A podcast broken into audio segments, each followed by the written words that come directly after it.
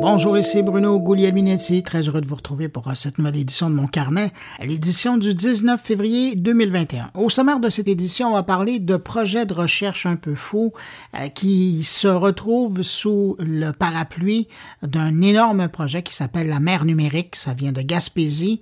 Et à quelque part, c'est quand la nature rencontre l'intelligence artificielle. On va aussi rencontrer l'éditeur du magazine Podmust, le guide Michelin du podcast. Je pense que c'est la meilleure façon de le présenter. Mes collègues sont là aussi, en, commençant par Thierry Weber, qui s'intéresse cette semaine au réseau social Clubhouse. Stéphane Ricoul nous parle de la ville de l'avenir selon Toyota. Luc Sirois rencontre le PDG de Santec Montréal, Richard Chénier. Patrick White nous parle du conflit entre Facebook et l'Australie. Et Jean-François Poulain s'intéresse à l'utilisation du UX par les médias. Alors voilà pour le sommaire de cette édition. Sinon, ben, évidemment, comme d'habitude, je vous laisse l'adresse courriel de mon mon carnet si vous désirez me rejoindre, euh, m'envoyer une suggestion, devenir commanditaire de mon carnet, qui sait? L'adresse c'est podcastmoncarnet en un mot gmail.com. Et puis je prends un instant pour saluer cinq auditeurs de mon carnet. Salutations toutes particulières cette semaine à Claude Gauthier, Sabrina Amoura, Quentin Paulet, Apolline Rosé et Fatima Atami. À vous cinq, merci pour votre écoute et puis merci à vous, que je n'ai pas nommé, mais qui m'écoutez en ce moment. Merci de m'accueillir cette semaine entre vos deux oreilles. Sur ce, je vous souhaite une bonne écoute. De bonnes nouvelles cette semaine chez Google, plein de nouvelles. Et, la première euh, est quelque chose. On apprend que Google a finalement devancé Apple dans la vente d'ordinateurs équipés de son système d'exploitation. En 2020, à travers la planète, il s'est vendu plus de Chromebooks que de Mac et c'est quand même pas rien. Hein. Il faut dire que c'est une première pour Google. Selon le cabinet IDC, à la fin de l'année 2020, Apple avait presque 8% de part de marché dans l'univers des systèmes d'exploitation d'ordinateurs et Google en détenait 14 Mais loin devant, très loin devant, il y a le géant de l'industrie Microsoft qui de son côté comptait encore la plus grosse part de marché. On parle de 77% du parc informatique qui fonctionne avec ses logiciels. Ceci dit, Microsoft a quand même connu une diminution de 10% de ses parts de marché en 2020 au profit justement de Google et Apple. Donc, il n'y a pas vraiment à se réjouir, même s'il demeure bien en avant dans la course. Autre bonne nouvelle pour euh, Google, c'est cette entente de Google Maps avec plus de 400 villes aux États-Unis qui va permettre aux utilisateurs de l'application dans ces villes-là de trouver du stationnement plus facilement et de payer l'espace de stationnement, mais en plus les transports en commun dans ces villes avec l'application. Parmi les villes qui ont fait une entente avec Google Maps, on compte Los Angeles, New York, Cincinnati et Boston. Dans les endroits où la fonction sera disponible, il y a un bouton Pay for Parking qui apparaîtra sur Google Maps. Idem pour l'achat de billets d'autobus ou de métro. Pour le moment, ça fonctionne uniquement sur Android, mais Google dit prévoir offrir cette fonctionnalité au iPhone dans le futur. Dernière info concernant une des propriétés de Google. Cette fois, je parle de YouTube qui vient de mettre en place dans certains pays une fonctionnalité qui va permettre de rétribuer directement les créateurs de vidéos plutôt que ceux-ci soient payés par de la pub qui est présentée avant ou pendant leur vidéo. Évidemment, ils vont toujours recevoir cet argent-là, mais en plus, le public pourra les payer directement. Pour ce faire, YouTube lance la fonctionnalité des applaudissements, les applauds. Pour le moment, seuls les utilisateurs aux États-Unis, en Australie, au Brésil, en Inde, au Japon, en Corée du Sud, au Mexique et en Nouvelle-Zélande vont pouvoir participer à cette première phase du déploiement qui sert à aussi de test. Donc, quelqu'un qui visionne euh, une vidéo sur YouTube et qui veut encourager le créateur de cette vidéo, ben, pour appuyer sur un bouton, applaudissement, sous la vidéo, et une fenêtre va s'ouvrir euh, devant la personne. Dans cette fenêtre sera offert jusqu'à quatre choix de dons associés à quatre types d'animations différentes. Une fois le choix fait et payé, ben, il s'affichera au-dessus de la vidéo et ce sera visible d'ailleurs pour les autres internautes qui regarderont la vidéo.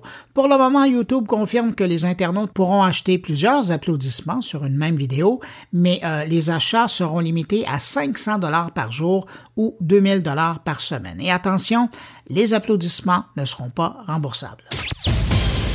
Amazon a testé cette semaine une nouvelle approche dans son vaste catalogue. Le site marchand a présenté trois nouveaux produits intelligents pour la maison, mais le hic, c'est que ces trois produits n'existent pas encore, ou du moins leur production en grand nombre n'a pas encore commencé. C'est un peu l'approche à la Kickstarter qu'Amazon teste avec une horloge à coucou intelligente, une balance de nutrition intelligente et une imprimante à notes autocollantes intelligente. Intelligente parce que tout euh, s'opère avec Alexa. Donc, avec cette façon de fonctionner, ben, Amazon tente de mesurer l'intérêt des acheteurs en les obligeant à placer leur commande pour l'un des trois objets, évidemment s'ils intéressent, et euh, si le nombre de commandes est suffisant, ben, l'article sera fabriqué et ensuite envoyé aux acheteurs. J'ai bien hâte de voir si cette approche va marcher et si Amazon va commencer à tester des produits de cette façon en partenariat avec d'autres fabricants. Un mot sur une étude concernant la cybersécurité au Canada. Au pays, en 2020, le VPN, le réseau privé virtuel, a été l'outil numéro un au niveau de la cybersécurité pour les organisations canadiennes, il y a 59% des entreprises qui ont déployé ce système de VPN pour se protéger. En 2020, 80% des organisations canadiennes ont traité au moins une attaque en ligne et imaginez plus de 21% des organisations, là on parle d'une organisation sur cinq, ont subi plus de 10 attaques en 2020. Et puis finalement, toujours euh, l'an dernier, 28% des organisations canadiennes ont été ciblées par des agressions sur le thème de la COVID-19. Autre étude intéressante, mais cette fois sur le comportement des Canadiens et comment la COVID continue à modifier les habitudes de consommation médiatique des Canadiens.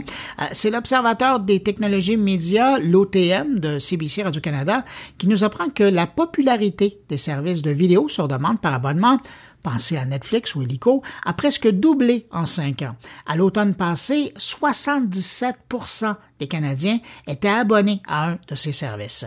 Bien qu'une légère baisse de l'écoute des balados a été enregistrée au début de la pandémie due à la diminution des déplacements, ben, l'OTM observe maintenant une hausse de l'écoute des podcasts au fur et à mesure que les auditeurs adoptent de nouvelles habitudes. Et aujourd'hui, trois Canadiens sur dix disent avoir écouté un podcast. C'est une augmentation de 26% par rapport à l'an dernier. Finalement, l'utilisation du réseau social TikTok au Canada a plus que triplé en popularité au cours de la dernière année et rejoint maintenant 15% des internautes canadiens. si le sujet de la 5G vous intéresse, j'en ai une bonne pour vous.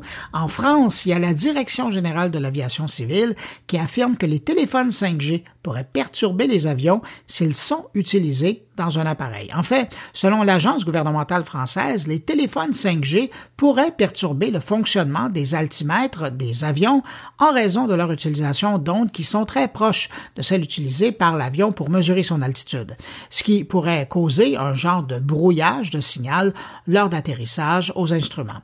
Et donc, les autorités de l'aviation civile française recommandent fortement d'éteindre ces téléphones cellulaires à bord des appareils. Oh, celle-là, c'est une information que j'avais hâte de vous communiquer. D'après une étude commandée par la BBC, donc le radio-télédiffuseur euh, anglais, les deux tiers des courriels que nous recevons nous espionne. Il nous espionne par le biais de petits pixels, de petits mouchards qui cherchent à mieux connaître nos habitudes, nos comportements numériques. En fait, c'est comme ce qu'on retrouve lors de navigation web avec les cookies, euh, mais adapté maintenant à l'univers des courriels. Et l'étude de la BBC tente à illustrer que récemment, il y a eu une forte augmentation de leur présence dans nos courriels. Et je le répète, on parle ici des deux tiers des courriels qu'on reçoit. Et euh, qui se retrouve derrière ces pixels espions? Pour mieux nous connaître? Eh bien, pour la plupart des grandes bannières, des gros annonceurs qui envoient des promotions par courriel pour nous faire consommer. Maintenant, vous le savez. Je termine ce survol de l'actualité numérique de la semaine avec quelque chose de plus léger. Il y a un nouveau venu dans le monde du podcast, Dorsel. Dorsel comme dans la maison de production de films français pour adultes, Dorsel. Le producteur vient de lancer ce qu'il décrit comme la première expérience d'intelligence artificielle audio-digitale, euh, qui s'adapte en direct aux désirs et aux fantasmes de l'utilisateur. Pas certain qu'on peut vraiment appeler ça du podcast, mais c'est comme ça que Dorsel le présente, et c'est probablement parce que c'est uniquement du contenu audio. Bref, sur sa plateforme Dorsel Podcast, l'utilisateur peut choisir d'échanger avec une voix masculine ou féminine, et Léo ou l'IA seraient capables de réagir en temps réel aux propos de leur interlocuteur et, je cite le producteur, de les amener vers la jouissance. En marge de la sortie de ces podcasts, je dis podcast entre guillemets, Dorsel publie les résultats d'une enquête bien intéressante qui dit que pour 73% des Français euh, qui consomment des contenus pornographiques, la voix est un élément clé. Autre fait de cette étude, 68 des Français âgés entre 18 et 49 ans seraient prêts à écouter des podcasts porno ou érotiques au moins une fois par semaine. Alors pour le moment, le service est entièrement gratuit, mais il faut se créer un compte. Et puis évidemment, ben, le service s'adresse autant aux hommes qu'aux femmes âgées de plus de 18 ans. Dorsel dit que pour créer euh, ces divers scénarios de podcast, il a sondé plus de 2000 personnes pour savoir quels étaient leurs désirs les plus profonds. J'ajoute que pour les plus timides ou les moins téméraires, Dorsel propose également une version plus linéaire qui, elle, pourrait être qualifiée de podcast pour adultes. Alors là, je suis certain euh, que vous êtes curieux d'entendre à quoi ressemble la voix de Léo et de Lia. Alors voici un petit bout de Léo d'abord et puis ensuite un petit bout de Lia. Depuis qu'on a échangé l'autre jour, je n'arrête pas de penser à comment ça pourrait se passer entre nous, physiquement. J'imagine un truc simple.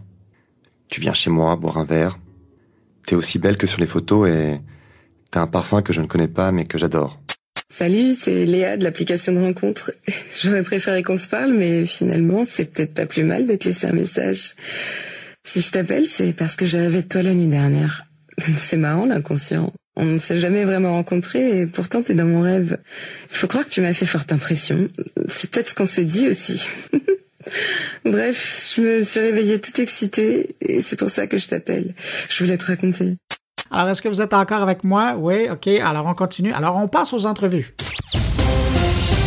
Depuis un moment maintenant, il y a des choses pas mal intéressantes qui se passent du côté de Matane en Gaspésie dans le domaine de l'intelligence artificielle. Des projets de recherche qui s'inscrivent dans le projet parapluie baptisé La mer numérique, euh, des recherches qui utilisent l'intelligence artificielle pour analyser et traiter les données écologiques, biologiques et autres pour mieux comprendre le fleuve et son écosystème. Pour nous en parler, on va aller rejoindre sur Zoom directement de Matane Isabelle Caillé. C'est la directrice du Centre de recherche et développement en intelligence numérique de Matane euh, pour qu'elle nous parle de cette mer numérique. Et d'ailleurs, en passant, en préparant cette entrevue, je me suis rendu compte que Isabelle Caillé, eh ben, elle est l'invitée que nous avons reçue le plus souvent depuis les tout débuts de mon carnet en 2016. C'est pour vous dire comment il y a des choses intéressantes qui se passent à Matane. Isabelle Caillé, bonjour. Bonjour Bruno. Ben D'abord, félicitations, hein, parce que vous détenez le prix de l'invité la plus euh, souvent invitée sur mon carnet. Oui, oui, oui j'attends mon trophée d'ailleurs. Je vais le mettre à côté des autres trophées sur mon, mon, bureau. Ben oui, hein, grâce à Luc euh, qui, qui euh, nous a fait le plaisir de, de, vous découvrir. Mais là, avant qu'on parle du projet là, de la mer numérique, je veux qu'on revienne. C'est quoi le, le, Centre de recherche et développement en intelligence numérique de Matane et qu'est-ce que ça fait? Ben, on est dans un réseau bien établi au Québec là, depuis des décennies euh, qu'on appelle le réseau euh, Synchronex. Donc, il y a 59 centres de recherche comme le nôtre qui sont associés à des collèges euh, au Québec. Le Cégep de Matane a travaillé sur le projet du Cédrin depuis quand même longtemps. les lettres patentes datent de 2007. Les activités ont pas mal commencé en 2011-2012. Donc, c'est un, un, centre de recherche appliqué. C'est un centre de recherche qui est associé aux activités du collège. Donc, on développe des compétences techniques si on fait la comparaison avec les universités.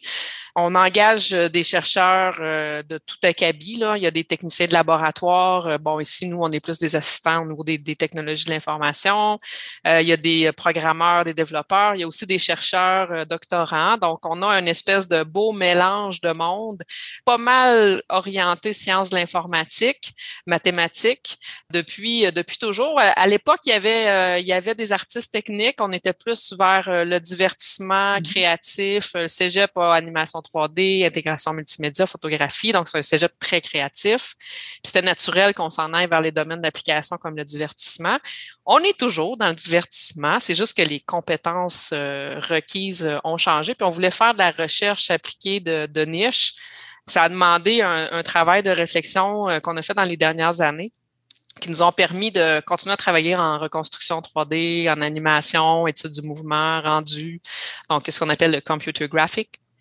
Et euh, ben, dans les six derniers, euh, les, dernières expertises, ben, au niveau de la vision artificielle, au niveau de l'intelligence artificielle, euh, ce qui fait qu'on reste dans la, catégorie centre de recherche appliquée, qui vont utiliser les moteurs de jeu pour refaire mieux, bien, de façon plus intelligente des expériences usagées. Mais on essaie aussi de faire plus de développement régional parce que ben on est à Matane, on est à plus de 600 kilomètres de Montréal. On est un centre de recherche innovant. Donc, on peut desservir aussi euh, notre, nos régions, Bas-Saint-Laurent, Gaspésie, les îles Côte-Nord, dans ces innovations-là qui sont, euh, ben, après Québec, euh, assez euh, rares dans ces expertises-là plutôt. Merci. Là, là, on a pris le temps de bien présenter le centre de recherche. Là, la raison pour laquelle je voulais vous parler absolument cette semaine, c'est que ça, ça a attiré. Ça fait longtemps que vous travaillez là-dessus, mais moi, ça, je sais pas pourquoi, là, cette semaine, j'ai comme cliqué là-dessus. Je veux parler de votre projet, la mer numérique. Dans, c'est comme un, gros parapluie, là, dans lequel on retrouve plusieurs euh, initiatives, la recherche, la recherche appliquée. Puis là, pour illustrer un peu, puis ça, va donner une, image euh, très claire de, de ce à quoi, entre autres, vous êtes en train de travailler. Il y a deux initiatives qu'on retrouve là-dedans. On identifie beaucoup l'oiseau Là, les gens vont se demander où je m'en vais. L'oiseau de fou de bassin à la Gaspésie. Mais là, vous, ce que vous avez décidé de faire, c'est, dans le cadre de travail de recherche, d'équiper des fous de bassin de caméras ben, en fait, je vais donner à César ce qui appartient à César. c'est, euh, c'est notre ami David Pelletier qui est enseignant au Cégep de Rimouski puis qui fait son doctorat aussi à, à l'UQAR euh, au laboratoire d'ornithologie, euh, qui, qui fait ses travaux depuis plusieurs années sur le fou de bassin, puis des travaux qui, ben, c'est de la recherche, c'est de la recherche universitaire qui demande de faire ce que vous venez de dire, c'est-à-dire euh, mettre des capteurs sur les, les, les, spécimens puis essayer de les étudier de différentes manières. Puis David, ben, il est un petit peu geek comme le cédrin peut l'être, donc c'est sûr que naturellement, on a eu euh, on a eu une bonne affinité. Puis quand on a appris que David mettait des caméras sur le dos des euh, sur le dos des, de certains fous, là, il y, a il y a un groupe, un échantillon de fous qui servent à ça. Puis en passant, c'est un oiseau qui est très massif. Là. C'est vraiment c'est très, c'est, une grosse dinde, là. C'est bien équipé euh, pour la bord de mer. Ouais, ouais, ouais. fait que, tu sais, ça, ça le borde pas trop d'avoir une caméra sur le dos. Puis la façon dont c'est positionné, c'est, c'est vraiment, vous voyez le derrière du cou, la tête. Puis si l'oiseau plonge, on va vraiment voir la plongée. Euh, puis qu'est-ce qui s'en va, qu'est-ce qu'il a vu, en fait. Puis comment il va le capturer. Donc, euh, ça, je vais donner ça à David, cette partie-là. Il, est fou de même. puis nous, ben, on, vient combler sa folie du côté euh, du côté de la vision artificielle. C'est-à-dire, on va ramasser les images, puis on va dire à David, OK, ben cet été, moi, j'ai, j'ai mis des culottes de pêche, puis on est allé euh, sur le bord de la grève à, à Saint-Anne-des-Monts avec la conseillère recherche pour mettre des caméras dans un verveux, qui est un filet de pêche euh, qu'on va déployer euh, dans la zone littorale. Euh, a des, on a essayé de mettre des filets, des, caméras sur des perches pour aller au bout des quais. J'ai mon collègue ici qui est à l'allée Méchin. Donc, la, la beauté de ça, oui, il y a des caméras sur les fous, mais on essaie d'en mettre un peu partout pour essayer de capturer les images de poissons qui sont difficiles à aller chercher comme images faire du drone en forêt, c'est une chose. Pour voir euh, la cime des arbres, les espèces d'arbres, tout ça, euh, bon, il peut faire beau temps, mauvais temps, mais dans l'eau, il fait mauvais temps, point. il y a du courant, il fait fret, euh, c'est salé, il y a de la, de, la, de la, des particules en suspension. Plus on va profond, moins il y a de lumière. Donc, au niveau du numérique, c'est comme le défi des défis. Puis le fou, ben, il est le fun parce que c'est vraiment notre, euh, c'est notre instrument de recherche, en fait. C'est en fait, à la fois l'objet de David et nous, notre instrument de recherche. Euh, bien sympathique, soit dit en passant, comme animal. Mais là, une fois que vous avez les images, qu'est-ce que vous faites avec? Dans votre cas, vous, là? Ben, nous, ce qu'on va faire, c'est un projet de recherche euh, collaborative, donc il n'y a pas de but commercial dans ce projet-là. On pourrait le faire pour euh, des pêcheurs, puis là, il y aurait une optique commerciale, de mettre une caméra, puis de voir des choses sur le bateau, exemple. Mais ça, c'est pas, pas ce, ce, sujet-là qui nous concerne. Donc, ce qu'on fait avec, c'est qu'on va monter un jeu de données euh, sur, ça peut être des images, ça peut être des vidéos, donc vidéo étant un ensemble d'images. il y a cinq espèces, au, départ, il y avait quatre espèces de poissons pélagiques, caplan, hareng et, euh, macro. Euh, puis, on en a rajouté une cinquième parce que David a découvert que le foot bassin se nourrissait aussi de sébaste, qui est un poisson qui est en train de revenir. Euh, il aime bien la température chaude. Alors, on le voit réapparaître dans notre fleuve. Puis, le fou s'en nourrit. Alors, on a cinq espèces de poissons, dont quatre grises, assez filiformes. Donc, l'IA, la vision artificielle, essaie de reconnaître les poissons dans les images vraiment faire des encadrés autour, dire OK, il y a un poisson ici, puis après ça, ben, c'est quelle espèce de poisson? Pour savoir est-ce que ben dans on pourrait à terme dire ben selon cette saison-ci euh, dans cette zone-là ben c'est surtout euh, du macro qui a été consommé ou depuis 3 4 ans il y a de moins en moins de macro mais il y a le sébaste donc ça permet de comprendre un peu les flux de stock à terme euh, voir comment l'animal se nourrit. Est-ce qu'il doit aller loin? Parce que c'est des oiseaux qui, qui vont très loin pour se nourrir même si la colonie est à l'île Bonaventure. Ça permet de comprendre quel effet ça va avoir, quel impact ça va avoir sur l'espèce. Puis à terme, ben, c'est des poissons qui vivent dans l'eau, une eau qui est très, très, très dépendante des changements climatiques. On voit l'effet que ça a sur les sur l'écosystème au complet. C'est une manière pour les chercheurs aussi de voir ces impacts-là sur les changements, mais en étudiant une espèce en particulier. Puis nous, ben, on participe à ça en disant, mais ben, voilà l'évolution. Présentement, c'est un prototype de vision, mais on pourrait le rendre plus mature puis s'en servir pour monitorer des espèces sur plus longtemps. Là. Mais on peut penser que c'est le genre d'étude que euh, Pêche Canada pourrait être euh, intéressé de, voir euh, progresser. Oui, ben puis on le voit déjà. typiquement, on parle des baleines noires, par exemple. Typiquement, ils vont partir avec un avion puis ils vont observer à vue. Donc, le biologiste est dans l'avion puis il compte là, on parle de il n'y a pas si longtemps que ça. Euh, aujourd'hui, on peut utiliser les images satellites, on peut utiliser des euh, d'autres appareils pour aller chercher l'imagerie. Puis là, ben, au lieu de passer des heures, imaginez, là, vous mettez du monde dans un avion, puis il sillonne le fleuve, versus on ramasse des images, on est capable de les capturer en temps assez réel, puis dire Ah, OK, il y a, un troupeau là, euh, ah, il y, a un, un veau, il y a une naissance. tu sais, ça, permet de gagner énormément de temps, ça permet de sauver des, des des coûts euh, exorbitants. Tu sais, je pense juste, juste à l'avion puis à l'équipage. Euh, donc, c'est toutes des manières d'utiliser l'intelligence artificielle pour gagner en productivité, que ce soit pour la recherche, que ce soit pour l'industrie. Euh, puis c'est là où le, le Cédrin vient jouer un rôle de dire oui, ça se peut, puis voici on le fait, donc on va où après. Autre projet euh, sur lequel vous êtes en train de travailler euh, au Cédrin de Matane, mais on reste à Rimouski. On sait que Rimouski, euh, c'est une place qui est reconnue pour les plongeurs parce qu'il y a énormément des navires qui y sont. mais là, ce que vous êtes en train de faire, c'est de travailler autour d'un navire en particulier et d'essayer d'aller chercher la donnée pour le reproduire en 3D. Est-ce que c'est bien ça? Ça ressemble pas mal à ça, oui.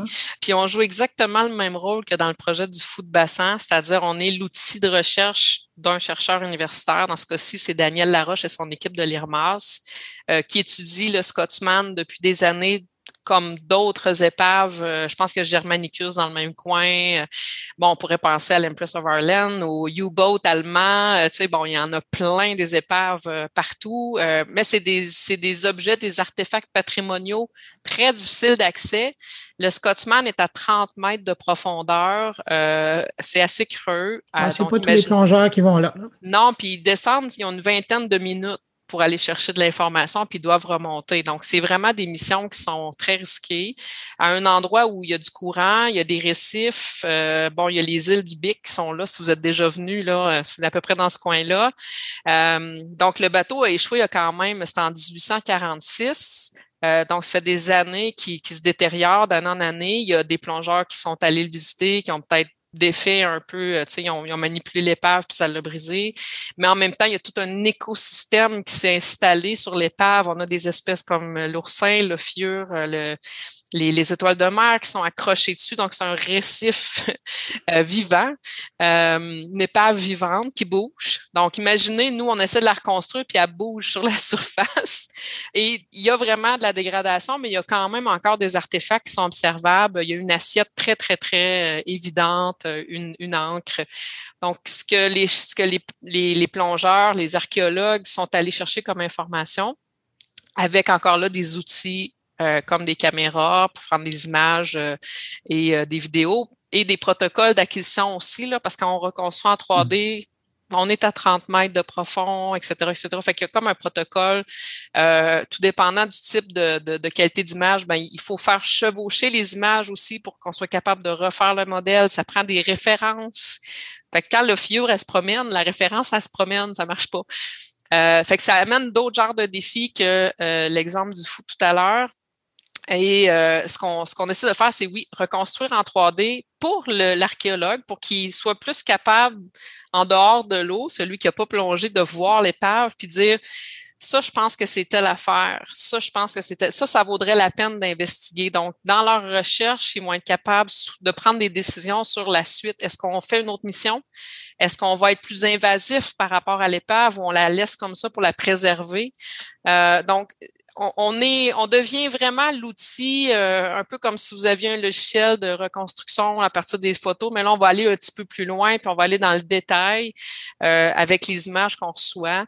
Donc, on devient un outil de recherche aussi pour, euh, pour l'exemple qu'on qu'on a sous, sous la main présentement. Puis bon, pour avoir vu les images, moi, ça me ça m'émeut, là, c'est quand même pas très loin de chez nous.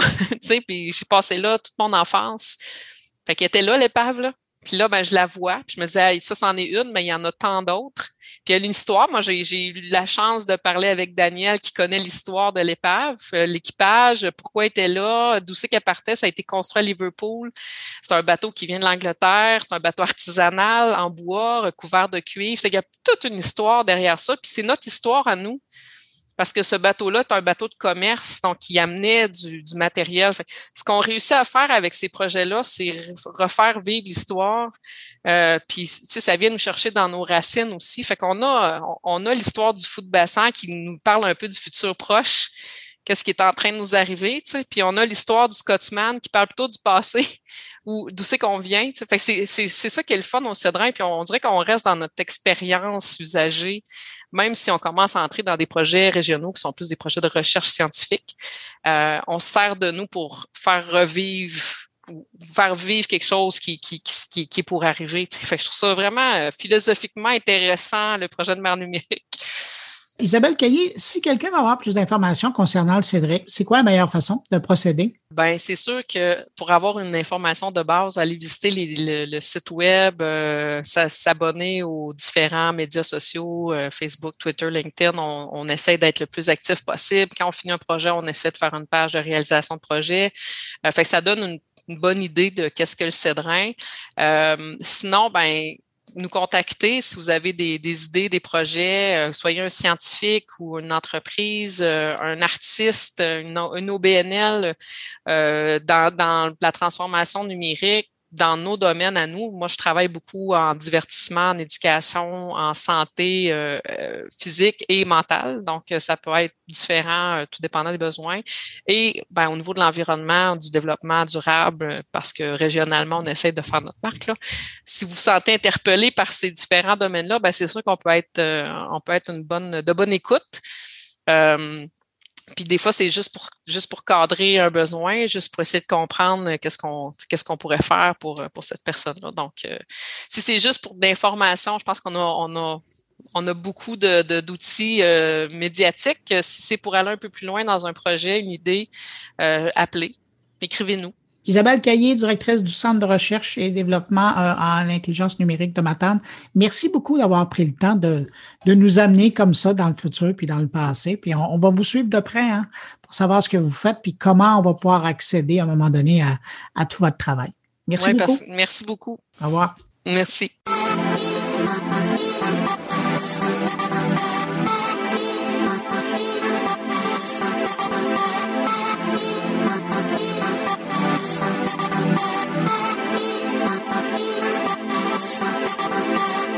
On sera en France maintenant pour la deuxième entrevue de mon carnet de cette semaine. On va à la rencontre de Jean-Patrick Labourie. Euh, c'est l'éditeur du magazine en ligne Podmost et je pourrais facilement qualifier Podmost de guide Michelin du podcast. Je ne vous en dis pas plus. Je vous laisse découvrir l'éditeur et son travail dans cette entrevue. Je suis contente de vous rencontrer parce que Podmost, c'est le, moi j'appelle ça un magazine, ce que vous offrez, et euh, je l'ai découvert il y a quelques mois. Je, c'est devenu une lecture incontournable, et je me disais d'où vient votre intérêt à vous? C'est une chose d'écouter des podcasts, mais d'écrire, de suivre l'actualité des podcasts. Ça vient d'où? Euh, ça vient totalement par hasard. Euh, je vais pas vous mentir. Moi, ça m'est arrivé en 2018 où euh, je n'y connaissais rien. J'ai voulu me mettre au podcast en tant qu'auditeur. Et du coup, j'étais pas très très satisfait des, résultats des moteurs de recherche concernant les podcasts. Et je me suis dit bon, c'est pas très compliqué de, bricoler un site, on va dire, où je pourrais partager un peu mes trouvailles. Et c'est comme ça qu'est né Potmust. Donc c'est un projet euh, tout à fait personnel euh, qui s'est déclenché un peu par hasard. Et le fait est que euh, peu de temps après le lancement de, de Podmust, bah, on m'a contacté pour pouvoir aussi me présenter des podcasts. Il y, avait un formulaire où les podcasts pouvaient se présenter et, soumettre leur création. Et du coup, deux jours après le lancement de Podmust, j'avais une quinzaine de podcasts qui avaient rempli le formulaire. Alors je me suis dit, tiens, il se passe quelque chose. Euh, c'était la bonne période, en plus, début 2018. Il n'y avait pas eu cette seconde vague du podcast en France. Donc, euh, c'était un peu le bon moment et le bon sujet. Euh, et, c'est comme ça que du coup, je me suis mis à m'intéresser un peu plus au podcast, à aller plus loin que euh, de simples auditeurs, en fait.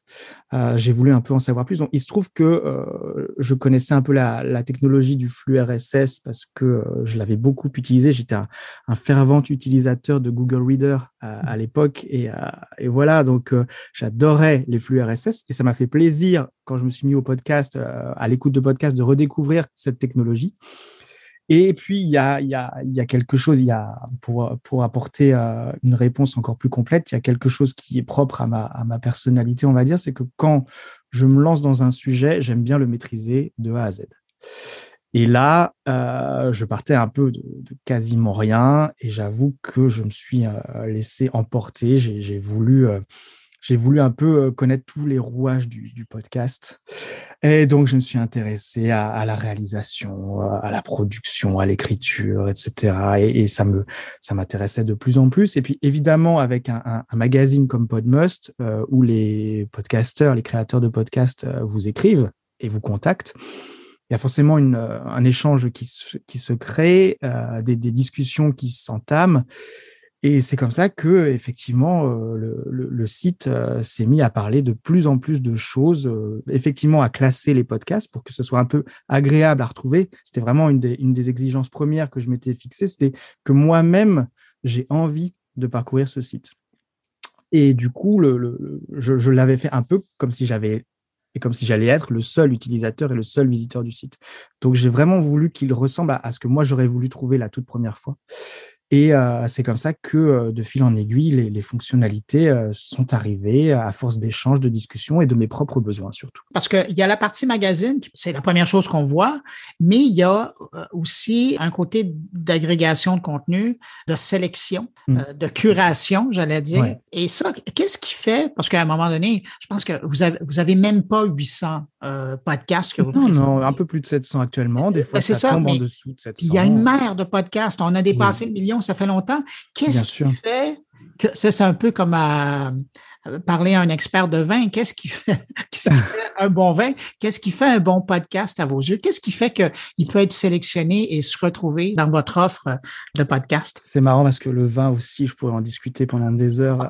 Ah, ça, ça serait un autre podcast. Oui, c'est exactement. Pour revenir sur le, la, sélection et le fait qu'il n'y ait pas euh, euh, des millions de podcasts, euh, ça aussi, que ça aurait été beaucoup plus simple. Ça aurait été beaucoup plus simple, effectivement. Mais euh, pourquoi ça ne m'aurait pas plu quand c'est lorsque j'ai découvert en fait que euh, certains podcasts été terminés depuis euh, deux ans, par exemple. Et en fait, au fur et à mesure que je découvrais des podcasts par moi-même, eh ben, certains, je constatais que le dernier épisode avait eu lieu il y a deux ans, trois ans, que le podcast était terminé. Et je suis tombé aussi sur un article américain qui expliquait euh, le, ce qu'on appelle le, pod fading.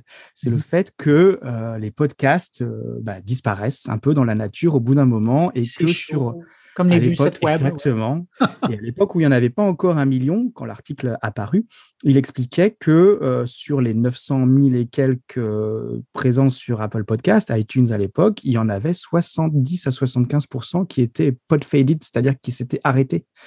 Et là, je me suis dit, mais c'est effectivement, ça aurait été tellement plus simple de brancher Podmust sur euh, l'API d'Apple et de récupérer d'un seul coup euh, un million de podcasts euh, et de les proposer sur le site. Mais en fait, je me serais retrouvé avec 70 à 75% de podcasts terminés. Et moi, je, je ne pouvais pas. Je, je, voulais quelque chose qui sorte des épisodes régulièrement. Je voulais avoir. Vous, ce qui vous intéresse, c'est le podcast vivant. Oui, exactement. Je veux du podcast frais. Euh, c'est le mot que j'utilise sur, sur Podmus, mais effectivement, la fraîcheur du, contenu est très, très importante pour moi. Et, et, maintenant très importante de proposer aux visiteurs, euh, de leur garantir, en fait, c'est un peu cette euh, exigence qualité, on leur garantit que les podcasts proposés sur Podmust, ils ont moins de six mois depuis leur dernier épisode. Il y a encore des exceptions qui traînent, mais dans la majeure partie, ils sont tous actifs actuellement. Et ça, je trouve que c'est un beau résultat. Mais je reviens à ma question parce que vous n'y avez pas répondu. Qu'est-ce qui fait qu'un podcast peut se retrouver chez vous? Ah, sur les critères de sélection, euh, ils ont évolué au fil du temps. Euh, et c'est effectivement une question qui est revenue de plus en plus lorsque, à un moment donné, il n'y avait pas la sélection à l'entrée. Il y avait euh, juste un formulaire, on remplissait le formulaire, moi j'écoutais et je trouvais, que c'était intéressant. Le podcast avait fait la démarche de vouloir être sur Podmust et il était validé. Et puis, eh ben, comme vous l'avez dit, on est maintenant à plus d'un million, presque un million cinq cent mille podcasts. J'ai plus le chiffre exact en termes. Je pense que le chiffre va continuer d'augmenter, évidemment, puisqu'on tient en compte les podcasts terminés. Et avec la quantité de plus en plus grande est devenue pour moi une exigence de qualité de plus en plus grande également. Et donc, euh, sont arrivés des critères. Alors, le critère de fraîcheur, il existait déjà. Euh, c'était très facile pour moi de dire à quelqu'un qui me soumettait un podcast de plus d'un an que non, j'étais désolé. Mais c'était pas dans la ligne éditoriale de Podmust de proposer des, vieux podcasts.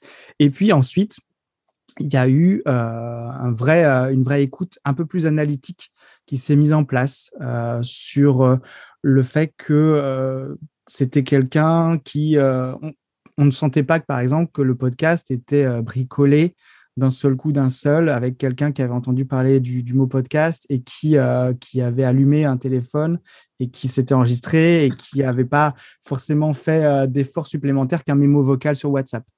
Donc, j'ai eu, j'ai eu ce genre de soumission. Donc, là aussi, c'était assez facile pour moi. Mais par contre, la qualité technique, j'ai envie de dire, n'est absolument pas un critère euh, discriminatoire à l'entrée. C'est-à-dire que vous pouvez très bien avoir quelqu'un qui est perdu euh, dans la campagne profonde euh, française ou québécoise et, qui a un sujet tellement passionnant à dire que c'est pas grave s'il le raconte depuis son téléphone et qu'il il y a une qualité sonore qui est pas au top. Là, d'un seul coup, le, le fond peut très bien prendre le dessus sur la forme. Et à ce moment-là, évidemment que je vais avoir envie que ce podcast soit sur Podmost et de le partager à un maximum de personnes. Donc, les critères, ils existent, mais je vais vous dire, il n'y en a aucun, en dehors de la fraîcheur, qui est euh, vraiment euh, rédhibitoire. C'est un peu le guide Michelin euh, du podcast. Bah, écoutez, je, et, vous me confirmez qu'on n'a jamais abordé le sujet, mais effectivement, quand je présente Podmus maintenant à des gens, et au début, j'avais beaucoup de mal à trouver une bonne référence. Maintenant, quand je dis c'est le guide Michelin du podcast, ou en tout cas, l'ambition est d'être une sorte de guide Michelin du podcast, eh bien, les gens comprennent beaucoup mieux quel est le projet, quel est euh, l'objectif derrière. Effectivement, le, le Podmus, c'est un peu l'objectif d'être, ou en tout cas, une référence comme le guide Michelin du podcast. Exactement. Pour vous, il y a une différence entre le podcast natif, donc qui n'existe que, que dans la podcastosphère, et le podcast, euh, j'allais dire, de, de, groupe euh, média? Euh, c'est une question que je me suis souvent posée et que je me pose encore régulièrement parce que sur Podmust, vous avez les deux. Et quand euh, j'ai, euh, alors en grande majorité, ce sont des natifs, mais quand j'ai commencé à, discuter de mon projet à des amis autour de moi qui étaient bien plus avancés que moi dans le podcast, justement, certains m'ont dit mais qu'est-ce que tu vas faire? Est-ce que tu vas mettre que des natifs ou est-ce que tu vas mettre aussi des, de, de la radio de rattrapage? Et j'avais pas du tout cette considération-là en tête. Pour moi, podcast, déjà à peine venais-je de m'y mettre, qu'en plus, il fallait que je découvre les distinctions entre le rattrapage et le natif. Euh, du coup, j'ai dit, bah oui, je, me suis dit, bon, stop, pour l'instant, euh, je ne vais pas, euh, j'ai pas envie de rentrer dans cette distinction. Pour moi, un podcast, la définition du podcast reste ce fameux contenu audio numérique à la demande et que l'on peut écouter où l'on veut, quand on veut. Et du coup, euh, j'avoue qu'il y a des émissions de radio qui sont très très bien et je me voyais mal leur fermer la porte pour ne faire qu'un guide consacré au podcast natif. Peut-être que ça viendra. Encore une fois, rien n'est figé dans l'évolution du projet et il évolue en même temps que, que j'ai envie de dire, son audience et mes propres envies. Mais euh, non, je, je, sais que la différence existe maintenant et évidemment, je, je l'explique aux personnes qui, comme moi, euh, se retrouve dans cette position de découvrir des podcasts. Donc, c'est important qu'ils soient conscients de cette distinction, mais euh, ce n'est pas une barrière d'entrée euh, sur Podmust en tout cas. Dans votre magazine, sur le site, on voit quand on visite qu'il y a toujours, et ça, je trouve ça assez chouette que vous ayez eu l'idée de donner cette information-là. par exemple, si quelqu'un se rend sur podmust.com, il va voir qu'il y a 12 podcasts dans votre file d'attente et puis il y a cinq podcasts qui ont été validés cette semaine. oui pour vous, là, ça doit être assez chronophage d'arriver à, tenir ce magazine-là? Euh, alors, je me suis mis juste un objectif, c'est euh, d'avoir une vie. oui, ça, c'est un fait, mais je l'avais, j'avais cet objectif-là bien avant Podmust. Euh, ça, je vous, le confirme. Euh, non, c'est juste que effectivement, ma propre exigence de dynamisme que que j'impose au podcast entre guillemets, je me l'impose à moi-même. Il faut quand même un minimum de dynamisme. Donc, c'est important aussi de pas euh, ronronner de pas s'endormir sur les mêmes podcasts et d'être euh, toujours empreint de curiosité et d'avoir envie de découvrir de nouvelles choses. Donc effectivement, j'ai en fait beaucoup de chance, c'est que euh, par rapport au début de Podmust où j'allais chercher moi-même des podcasts et maintenant ils viennent à moi. Mmh et ça, c'est une chance vraiment euh, exceptionnelle que j'ai, c'est-à-dire que ma, ma découverte, elle se fait elle est grandement facilitée maintenant parce qu'il y a une vraie demande et, effectivement, il y a une attente, comme vous le dites, il y a la file d'attente. Et du coup, je sais que moi, je suis, quand je me réveille le matin et que je vais travailler sur Podmust, je suis ravi de me dire, ah, je vais écouter des nouvelles choses qui sont pas encore sur Podmust, que des gens m'ont proposé, etc. Et du coup, c'est très gratifiant, ce genre de choses. Donc, euh, oui, je m'impose euh, euh, il y a aussi le fait que les gens voulaient savoir, une fois qu'ils ont soumis leur podcast, euh, où, j'en suis.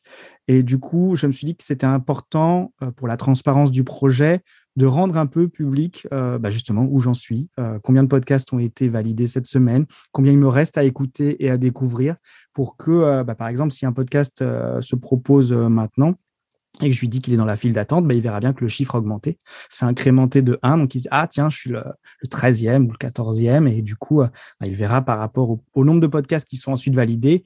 À peu près, il aura une estimation de où il se trouve dans la file d'attente et euh, il pourra comme ça, pourra comme ça estimer un peu euh, son arrivée sur Podmust. Ben, c'est un bel outil de transparence que vous faites. En terminant, et je reviens sur l'image que j'avais de vous, puis je suis content que vous me le confirmez, le guide Michelin, il y a toujours un nombre limite, bien évidemment parce que c'était d'abord en papier, mais il y a un nombre. Euh, il y a des restaurants qui sortent, il y en a d'autres qui rentrent. Vous, vous êtes à 700 quelques. Est-ce qu'il y a un chiffre que vous êtes, une barrière, que vous avez dit, moi, je ne vais pas vous donner de chiffre, je vais vous l'entendre de votre bouche. Est-ce que vous avez dit, rendu à ce seuil-là, j'arrête? Et donc, on fera des entrées et des sorties, mais euh, ça sera mon, mon, top X euh, et, et je là-dedans. Eh bien non. Euh, et effectivement, ça aussi, c'est un sujet euh, qui m'a fait beaucoup réfléchir quand j'ai vu que les 100 premiers podcasts étaient arrivés relativement vite, les 200 aussi. Je me suis dit, oulala, là là, bah, à ce rythme-là, euh, je vais sûrement dépasser le millier au bout d'un an. Et en fait, en fait, non, il s'est arrivé, il est arrivé ce que je vous décrivais tout à l'heure sur le fait que des podcasts s'arrêtent, même des podcasts excellents qui sont des séries de 6 à 10 épisodes je m'impose cette euh, contrainte euh, qui fait que je l'impose aussi euh, au podcast. C'est un contrat tacite qui fait que quand sa série audio s'arrête, à moins qu'elle soit exceptionnelle, et encore même ça, j'ai arrêté des, grands podcasts américains exceptionnels comme Serial, je, les ai, fait, je les ai finalement retirés de, de Podmust. Donc, ça baisse. ensuite, quand j'ai supprimé le formulaire de soumission de podcast, j'ai eu beaucoup moins de sollicitations.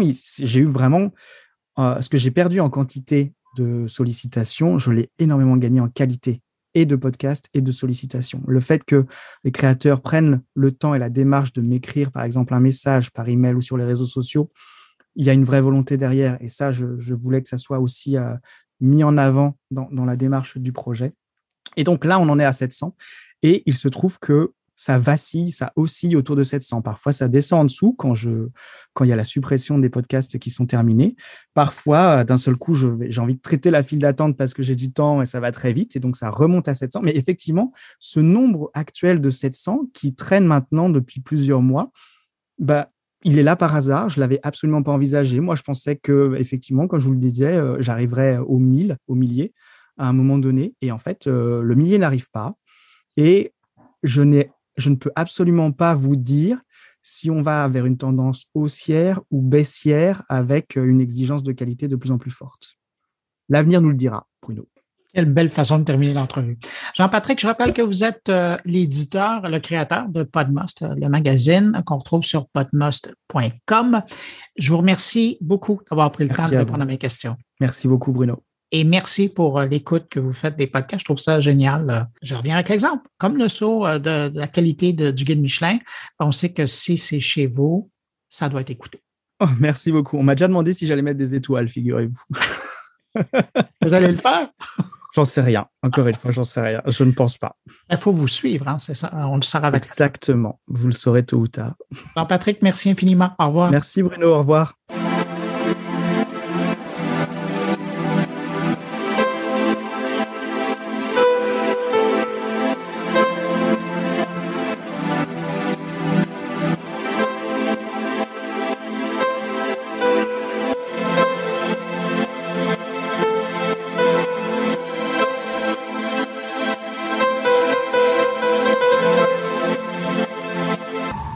De mes collègues maintenant. On va commencer avec euh, Thierry Weber qui s'intéresse cette semaine à Clubhouse, un réseau social où j'ai passé quelques heures cette semaine et j'avoue que j'aime beaucoup l'endroit euh, pour euh, le partage de connaissances et la découverte de nouveaux experts dans différents domaines. Donc, c'est le sujet de Thierry cette semaine et soyez bien attentifs parce que je crois que Thierry a des invitations à distribuer.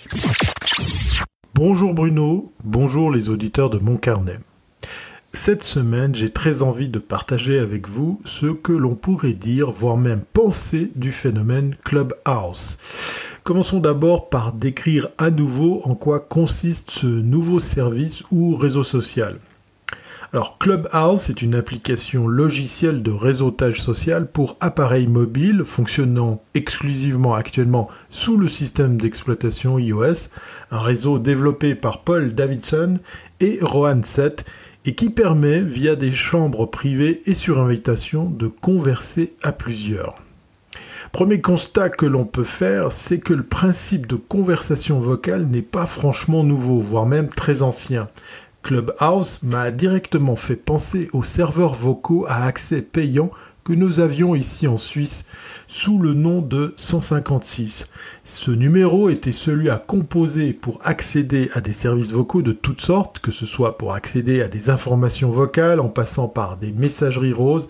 Le 156 permettait également de se parler à plusieurs et simplement via un téléphone analogique. Tout ceci remonte d'ailleurs aux années 1990. Quand on parle de Clubhouse et de son succès qui surprend, Beaucoup aiment à rappeler que Discord, par exemple, propose une telle option, que d'autres plateformes font de même, et du coup, on peut se poser la question d'un tel succès pour ce nouveau réseau. Une des clés tient du fait que seules les personnes qui ont reçu une invitation peuvent y accéder. De plus, il faut être d'ailleurs possesseur d'un iPhone pour venir causer sur la ligne. Très vite prisé par le public anglophone, ce réseau social connaît également un certain succès en France, là où d'autres pays francophones tardent à s'y mettre. Je pense d'ailleurs à mon pays, la Suisse. Pendant ce temps, on constate également un vif intérêt du côté du public germanophone, ce qui peut d'ailleurs surprendre au premier abord. Fait amusant, il n'est pas rare de croiser des stars durant ces échanges avec par exemple Xavier Niel, que j'ai pu voir, alors quand je dis voir, je l'ai pu voir présent dans une room, pas plus tard que ce soir même d'ailleurs, juste avant d'enregistrer cette séquence. Et mon collègue Bruno Chanel du Swiss Fortex, ce fameux collectif que nous avons créé pour aller au CES à Las Vegas, m'a indiqué avoir croisé Brad Pitt, oui oui, Brad Pitt sur une room en anglais, comme quoi tout peut arriver. Une autre piste à creuser pour expliquer le succès de Clubhouse tient à une situation très particulière celle de cette crise autour de la pandémie. Oui, le public et donc nous, les utilisateurs, sommes très captifs et même plus faciles à adresser pour nous amener à tester de nouvelles plateformes, de nouveaux services. Cette explication va peut-être même me donner raison sur la durée de vie probable de ce nouveau réseau une durée de vie relativement courte. Et oui, j'ose le dire, oui, je prends le risque ici de dire, voire même d'affirmer, que Clubhouse connaît un certain succès qui se rapproche d'un effet de mode. Les questions de modération, elles aussi, vont avoir raison de ce réseau, sans parler du modèle économique qui doit encore se chercher. À cela s'ajoutent les futurs et très sérieux concurrents à Clubhouse que sont Twitter ou Facebook par exemple, ils possèdent, eux, une meilleure appréhension à la gestion de communauté et à la modération des contenus. Gageons dès lors que cette crise sanitaire nous amène des jours meilleurs, un retour à une nouvelle normalité qui risque d'ailleurs de nous faire oublier ce tout nouveau réseau social très chronophage au détriment d'une vie à l'extérieur au grand air. Allez, d'ici là, je vous invite très volontiers à découvrir Clubhouse, il me reste d'ailleurs quelques invitations. Allez, portez-vous bien et à très bientôt si c'est pas avant.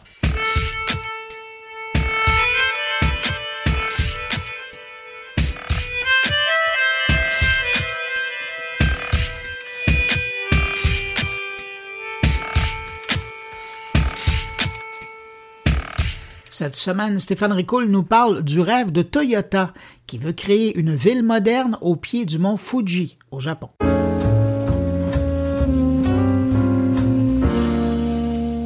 Vous vous souvenez certainement du projet Sidewalk à Toronto. C'est en mai 2020 que Google a officiellement mis fin à cette ambition de bâtir un quartier technologique à Toronto. Projet qui était loin de faire l'unanimité en raison notamment de la gestion de la vie privée en lien avec la donnée numérique captée et exploitée pour le bon fonctionnement de ce quartier. 1500 pages de propositions, dont certaines étaient même amusantes comme des trottoirs illuminés et chauffés, 4,3 milliards en recettes fiscales annuelles, 14,2 milliards de dollars d'ajout au produit intérieur brut du Canada et 44 000 emplois créés qui sont mis au rencard. Mais ne voilà pas qu'au CES cette année, Toyota, le constructeur automobile, s'affichait avec un projet de construire sa propre ville connectée, pas un quartier, une ville, afin de tester, grandeur nature, un paquet de nouvelles technologies. Tout cela dans un cadre grandiose puisqu'au pied du mont Fuji. Une ville baptisée Woven City, W-O-V-E-N, qui veut dire la ville tissée. Donc, des technologies liées au domaine automobile, certes, comme la voiture autonome, mais aussi des technologies liées à la domotique, au service, à l'environnement, au multigénérationnel, à la recherche académique, à la construction, au manufacturier, à la mobilité des personnes, à l'énergie propre, etc., etc.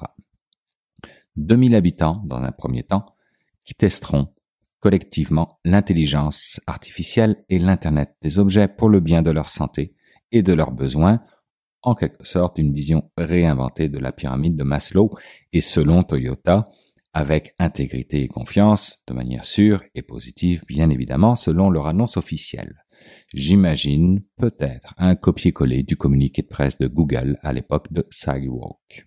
Maintenant, si jamais vous êtes intéressé à participer à ce projet, sachez que Toyota a créé un site web, Woven City, W-O-V-E-N City, pour solliciter partenaires et scientifiques du monde entier à venir travailler dans ce qui en réalité ressemble à un incubateur géant. Cela étant dit, ce genre de projet est fabuleux pour générer des avancées technologiques.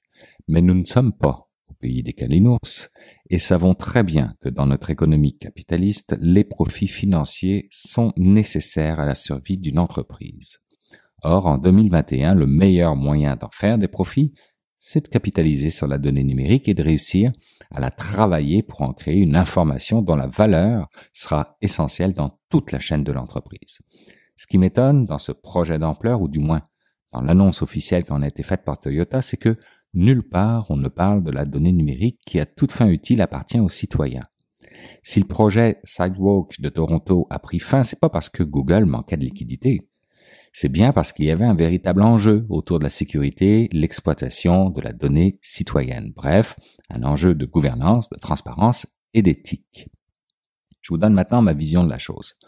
Warren City ressemble beaucoup plus à une prison à vie pour chaque citoyen qu'autre chose, en tout cas ceux qui décideront d'y résider. Ce que Toyota est en train de faire, c'est embrasser une logique de plateforme ou d'écosystème qui joue sur l'effet réseau et qui verrouille son marché. Le coût pour en sortir, donc déménager ailleurs, sera beaucoup trop important pour le citoyen. Je ne parle pas ici forcément de dollars, mais plutôt de perte de qualité ou devrais-je dire de facilité de vie. On s'habitue au luxe. Alors si jamais ce message parvient jusqu'aux gens de Toyota Canada ou Toyota Monde, s'il vous plaît, je serai preneur d'un peu plus d'informations quant à l'éthique en arrière de ce projet afin de revoir mon positionnement que j'espère malgré tout temporaire.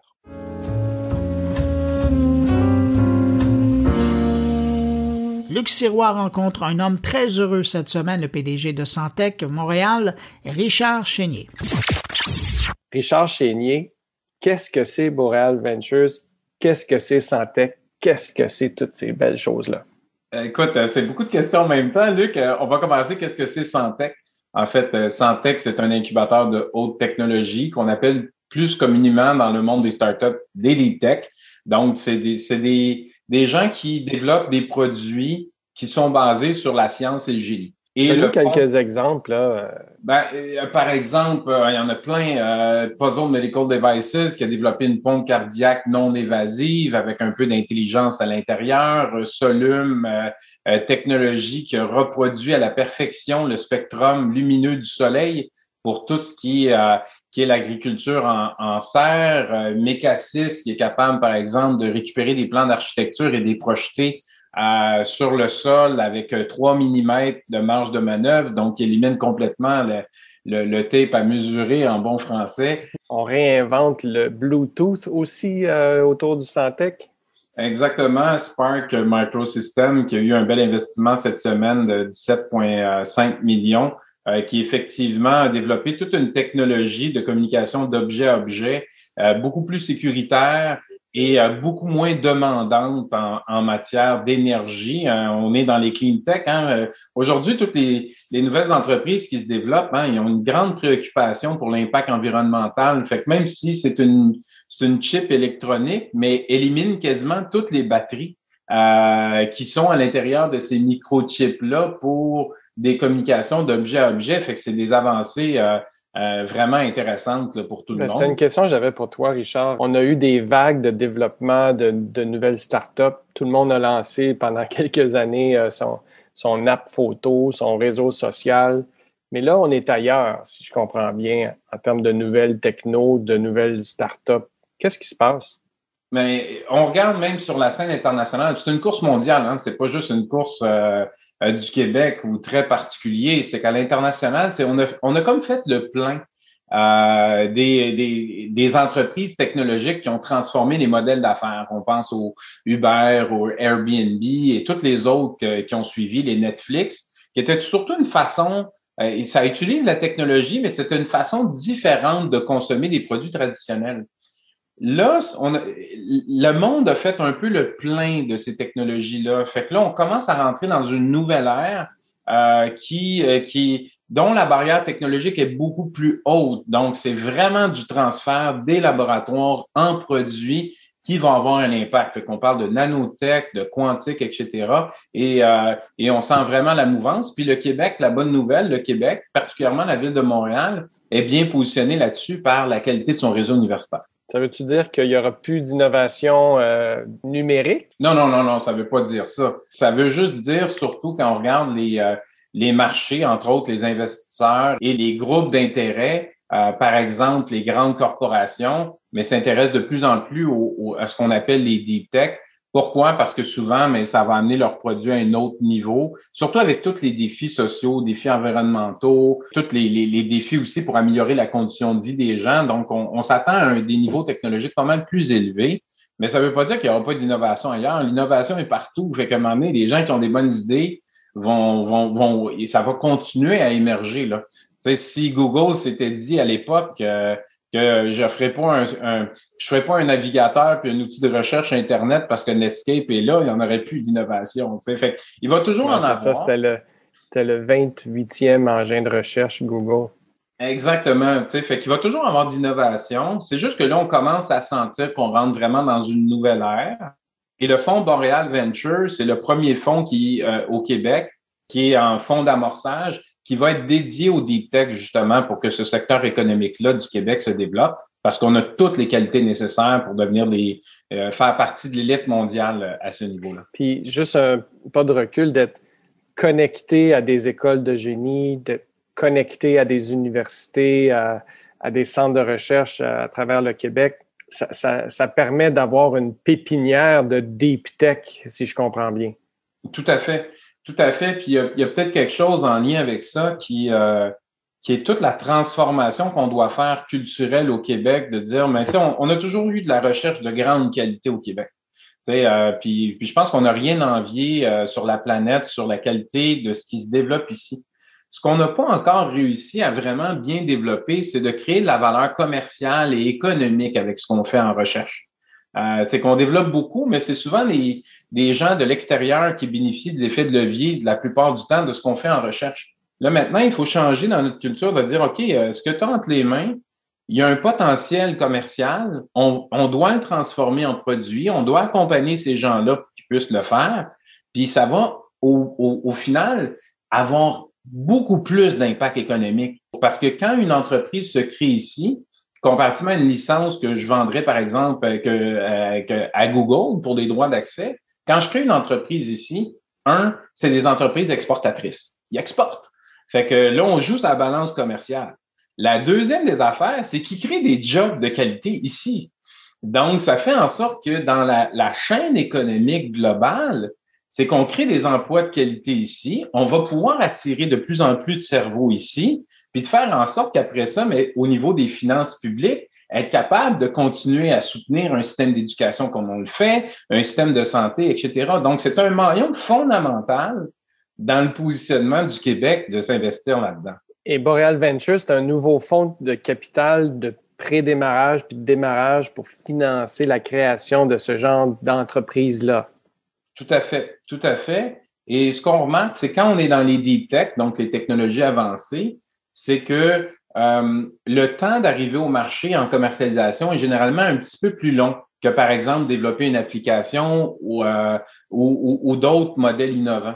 Donc, on a besoin de supporter mieux et beaucoup plus tôt ces innovateurs-là pour qu'ils puissent accélérer leur développement, euh, ce qui était un enjeu. Il y avait vraiment un trou dans l'écosystème pour cette catégorie d'entrepreneurs-là. Et là, avec tout ce qui se passe au Québec actuellement, on est, on est graduellement en train de le combler et Boreal Venture est un morceau parmi d'autres. Euh, félicitations, c'est extraordinaire d'avoir euh, pu créer un, nouveau fonds comme ça, puis d'avoir euh, amené beaucoup d'investisseurs institutionnels dans cette aventure-là. Puis je pense que c'est à cause de cette philosophie-là, puis cette drive-là, puis le, momentum que tu crées que récemment, le, le ministre de l'Économie et de l'Innovation, M. Pierre Fitzgibbon, et son ministère t'ont invité à faire partie du Conseil de l'innovation du Québec. Comment tu vois ça, euh, cette mission-là devant toi? Un, c'est un super honneur d'être sur ce conseil-là parce que pour moi, il est euh, d'un point de vue euh, d'un point de vue de la, société québécoise, il, est hyper stratégique.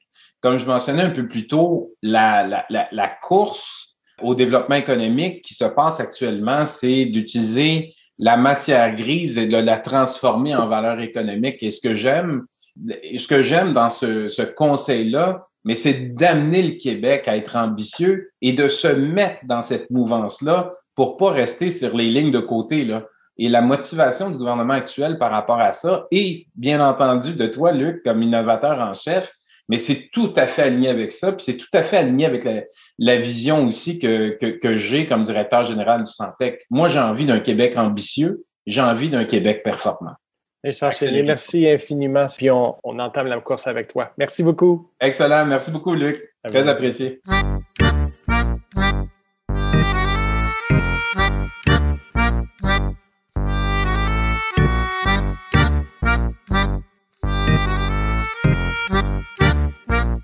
Vous avez peut-être vu passer l'information cette semaine, il y a Facebook euh, qui a carrément mis en place un embargo face à l'information locale en Australie. Et ce sont les utilisateurs du réseau qui paient maintenant la note depuis quelques jours. Voici le billet de Patrick White sur le conflit entre Facebook et l'Australie. cette semaine, c'est une édition spéciale euh, consacrée à cette importante nouvelle qui est tombée mercredi. Facebook est en guerre avec l'Australie. Facebook qui a bloqué toutes les publications des médias en Australie. Évidemment, euh, je voulais pas attendre une semaine avant de vous livrer mon analyse. Donc, Facebook est passé de la parole aux actes euh, cette semaine dans le dossier qui l'oppose au gouvernement australien qui veut, voulait légiférer, donc une loi pour forcer les géants du web à payer des redevances aux médias du pays pour l'utilisation de leur contenu. Alors la multinationale Facebook a bloqué tous les contenus provenant des médias australiens et empêche aussi tous les citoyens du pays de partager ou de consulter des contenus médiatiques locaux ou des contenus médiatiques de l'étranger sur Facebook. Donc, c'est la fin des nouvelles dans Facebook en Australie. Par ailleurs, les citoyens du reste du monde ne peuvent plus consulter les médias australiens via Facebook. Donc, c'est vraiment la guerre une guerre féroce après des mois de négo entre le gouvernement australien et Facebook. Les analystes s'attendaient à une résolution à l'amiable entre les deux parties, mais Facebook ne bluffait pas. Euh, le géant du web est allé de l'avant avec une politique inacceptable, selon moi, antidémocratique également. Euh, si c'est le bois dont Facebook se chauffe, ça augure mal pour les négociations avec le gouvernement du Canada sur les redevances en 2021. Est-ce que le Canada sera le prochain à subir les foudres de Facebook? C'est une question sérieuse qu'il va falloir regarder de près. Euh, il y a un abîme qui sépare les deux parties et le Canada marche sur des œufs depuis deux, trois ans sur le sujet. Donc le temps est vraiment euh, à l'action. Ça, c'est clair. Le Canada prévoit déposer deux projets de loi cette année un sur les redevances des GAFA, les Google, Amazon, Facebook, Apple, Microsoft de ce monde, et un autre projet de loi assez rapidement sur la gestion des commentaires haineux dans les médias sociaux, les rendre redevables par rapport à tout ce qui se dit euh, et à peu près n'importe quoi qui se dit dans les médias sociaux. Euh, le ministre du patrimoine canadien, Stephen Guilbeault, c'est lui qui chapeaute tout ça. Il a tenu récemment une rencontre interministérielle de plusieurs pays sur la diversité culturelle en ligne. Il y a une alliance de pays qui commence timidement à se mettre en place. Donc, on va surveiller très près ce que M. Guilbeault va être en mesure de livrer ou non euh, dans les prochaines semaines. Et pendant ce temps-là, ben, la bonne nouvelle, c'est Google qui a pour sa part préféré régler la question des redevances au cas par cas en Australie plutôt que d'adopter l'attitude de confrontation de Facebook. Google a annoncé cette semaine une série d'accords de monétisation des contenus avec par exemple le grand groupe de Rupert Murdoch, le milliardaire à la compagnie News Corp qui domine en Australie euh, par le biais d'un produit qui s'appelle Google News Showcase où dans Google Actualité, on a une meilleure visualisation des contenus des médias et d'autres initiatives de revenus avec YouTube entre autres. Donc les autres principaux groupes médiatiques de l'Australie ont également conclu des ententes avec Google. Donc, essentiellement, il y a une preuve ici que les discussions et la bonne foi peuvent résoudre certaines impasses et on va suivre ça de très près pour vous dans les prochaines semaines.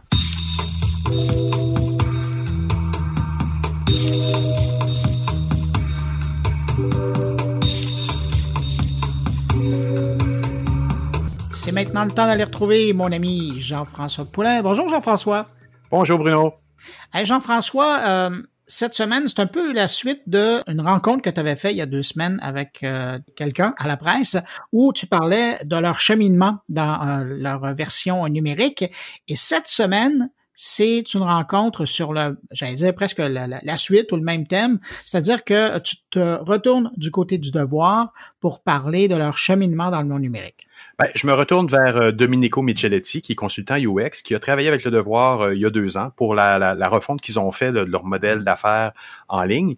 Et euh, il en fait d'autres aussi. Hein. Il, a, travaillé avec d'autres médias entre-temps. Puis ben, il me fait part de sa réflexion un peu de qu'est-ce qu'on peut faire, comment on doit faire quand on fait cette réflexion-là en tant que média.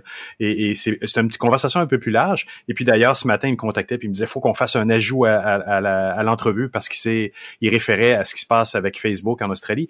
Parce que dans notre l'entrevue, on en parle de ça. On, on, on, parle de la caisse de résonance des médias, euh, des médias sociaux qui nous amènent des fois des fake news, mais qui qui est aussi, si c'est bien fait, utilisé par les médias traditionnels pour euh, euh, pour faire valoir leur offre aussi. Là. Alors, euh, je vais te remercier pour cette rencontre que tu nous proposes. Et puis, on va aller l'écouter immédiatement, puis on se redonne rendez-vous la semaine prochaine.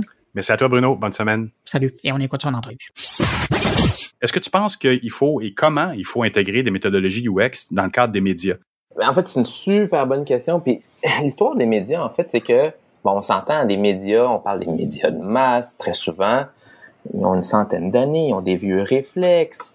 Puis il n'y avait pas nécessairement besoin de ce feedback utilisateur. On l'a déjà dit avant, les médias, c'était une machine à imprimer de l'argent. Tu, sortais un journal, un hebdomadaire, tu n'avais pas le choix. C'était la seule façon que les publicitaires pouvaient rejoindre, si on veut, le public, au travers de ces médias-là.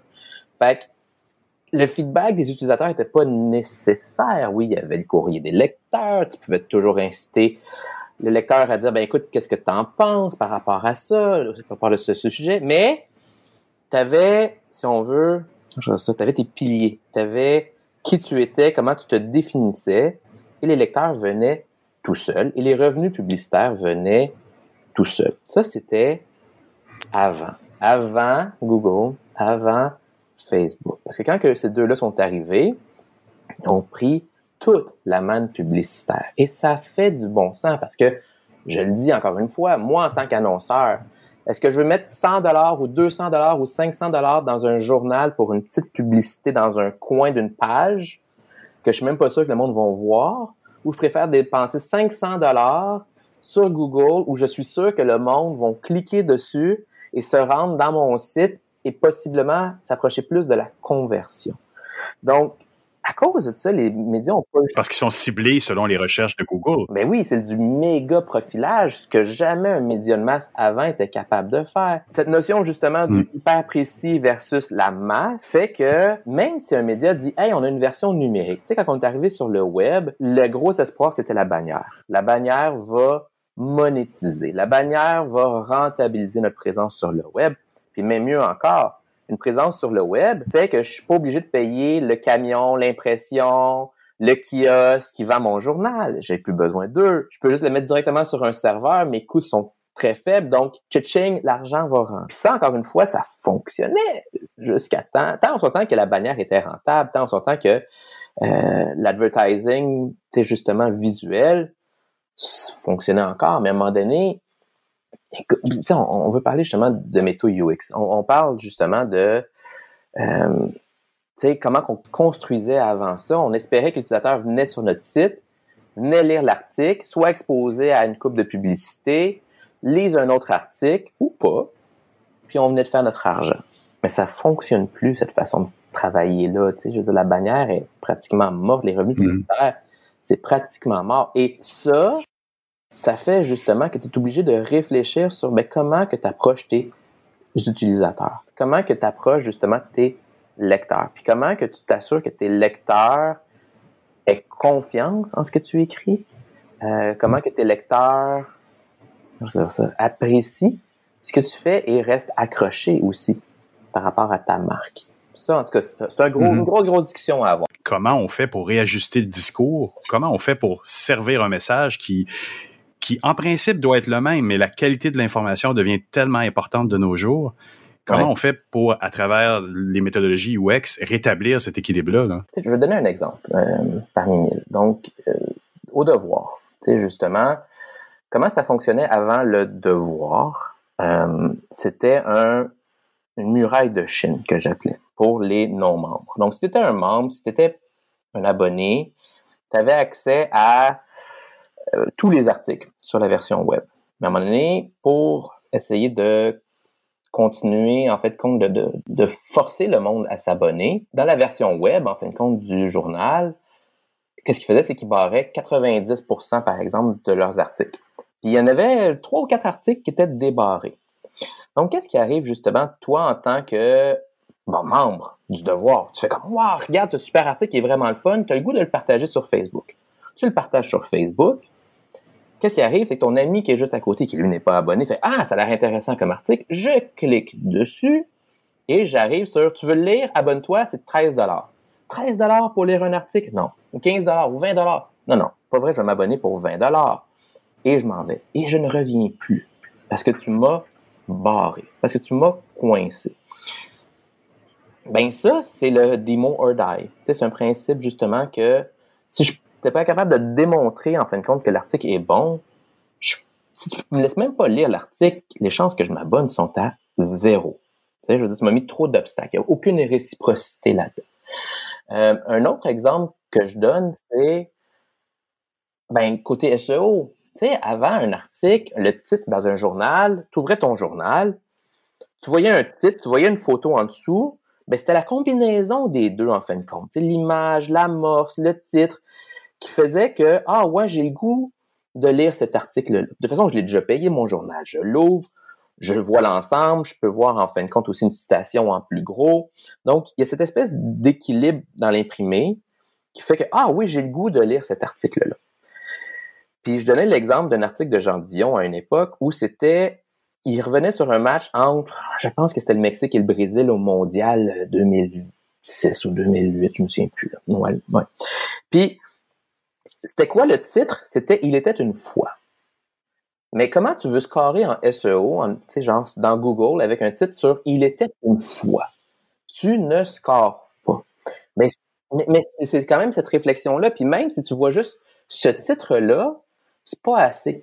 Donc, c'est là, en fin de compte, que le côté UX de la chose, c'est de réfléchir, puis c'est un côté rédaction UX, de réfléchir, de dire, le titre doit raconter une histoire l'amorce doit approfondir l'histoire. Puis la version, en fin de compte, qu'on va voir par exemple sur Twitter ou la version, le petit peu qu'on va voir sur Facebook, doit raconter une histoire, puis une histoire assez forte pour me dire oui, j'ai le goût de continuer, j'ai le goût de rentrer dedans. Puis bon, là, on en reparlera, mais c'est de trouver justement une bonne façon d'expliquer l'histoire avec le titre. Puis ça veut dire nécessairement être un petit peu moins créatif ça veut dire suivre des règles de UX, entre autres, pour que quelqu'un rentre, justement, lise le titre, fasse Ah oui, ça m'intéresse, je vais poursuivre, et après ça, je vais rentrer dans l'article. Donc, c'est de raconter le, le fameux 6 secondes, 60 secondes, 600 secondes. Il faut que ton titre soit comme un elevator pitch, sais, un, pitch d'ascenseur, des fois qu'on appelle, là. Ben, c'est des, des, principes de UX, c'est des principes de UX. Ça veut dire en principe que, que il faut aussi, dans un processus UX comme ça, c'est ta clientèle euh, ou une de tes clientèles principales, c'est les journalistes.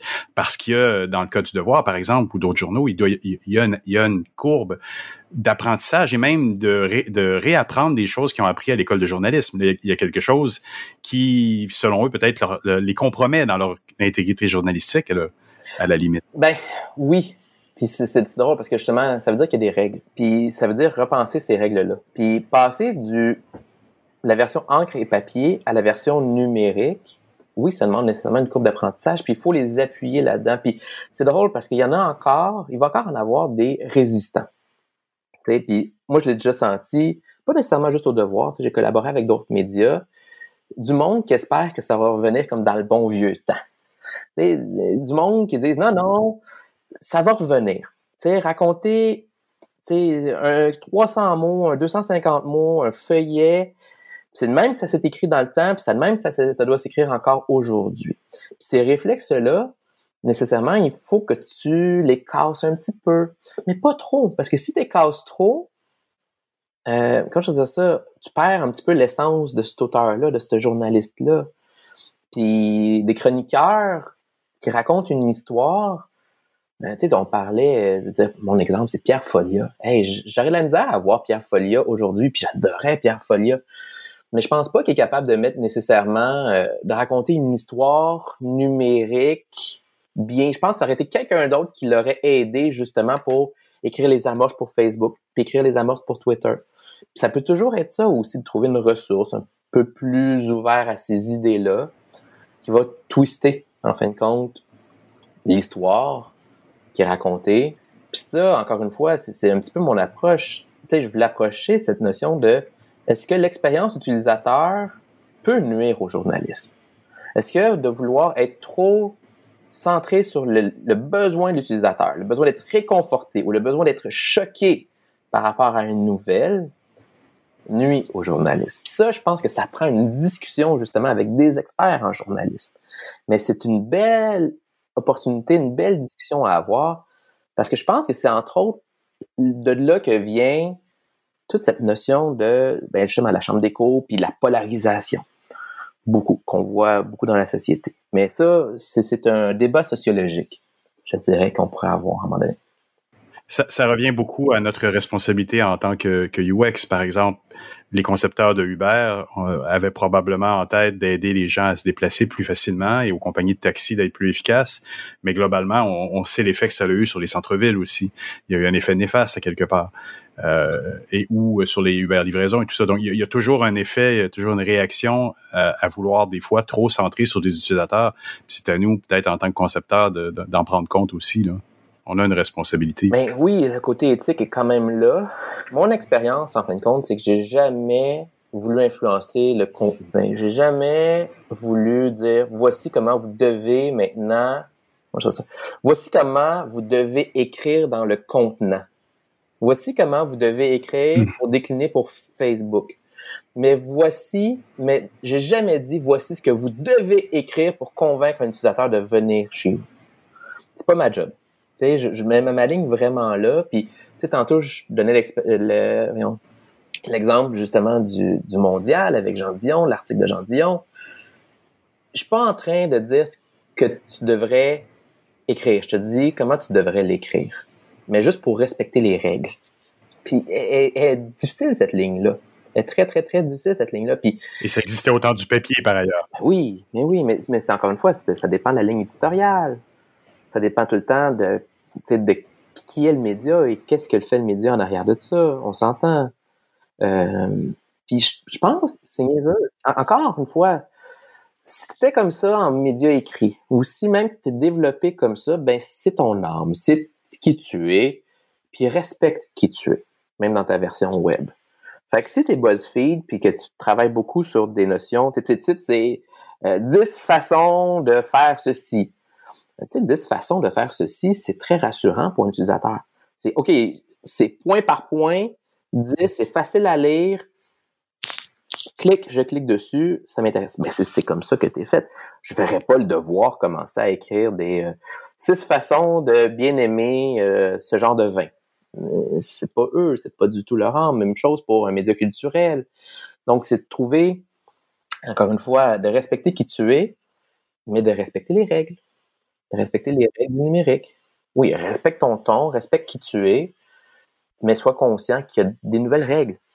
Tu sais, qu'il y a des règles en numérique pour pouvoir être euh, accessible pour l'utilisateur.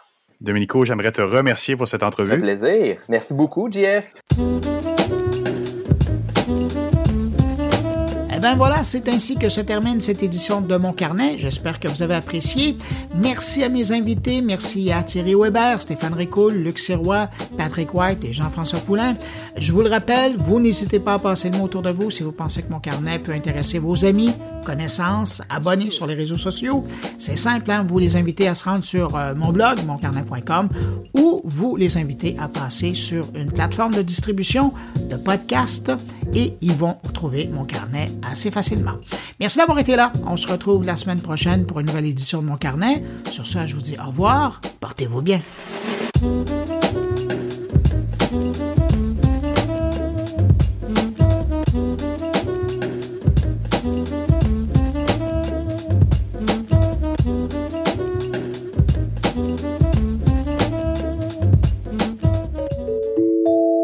Une production goulielminetti.com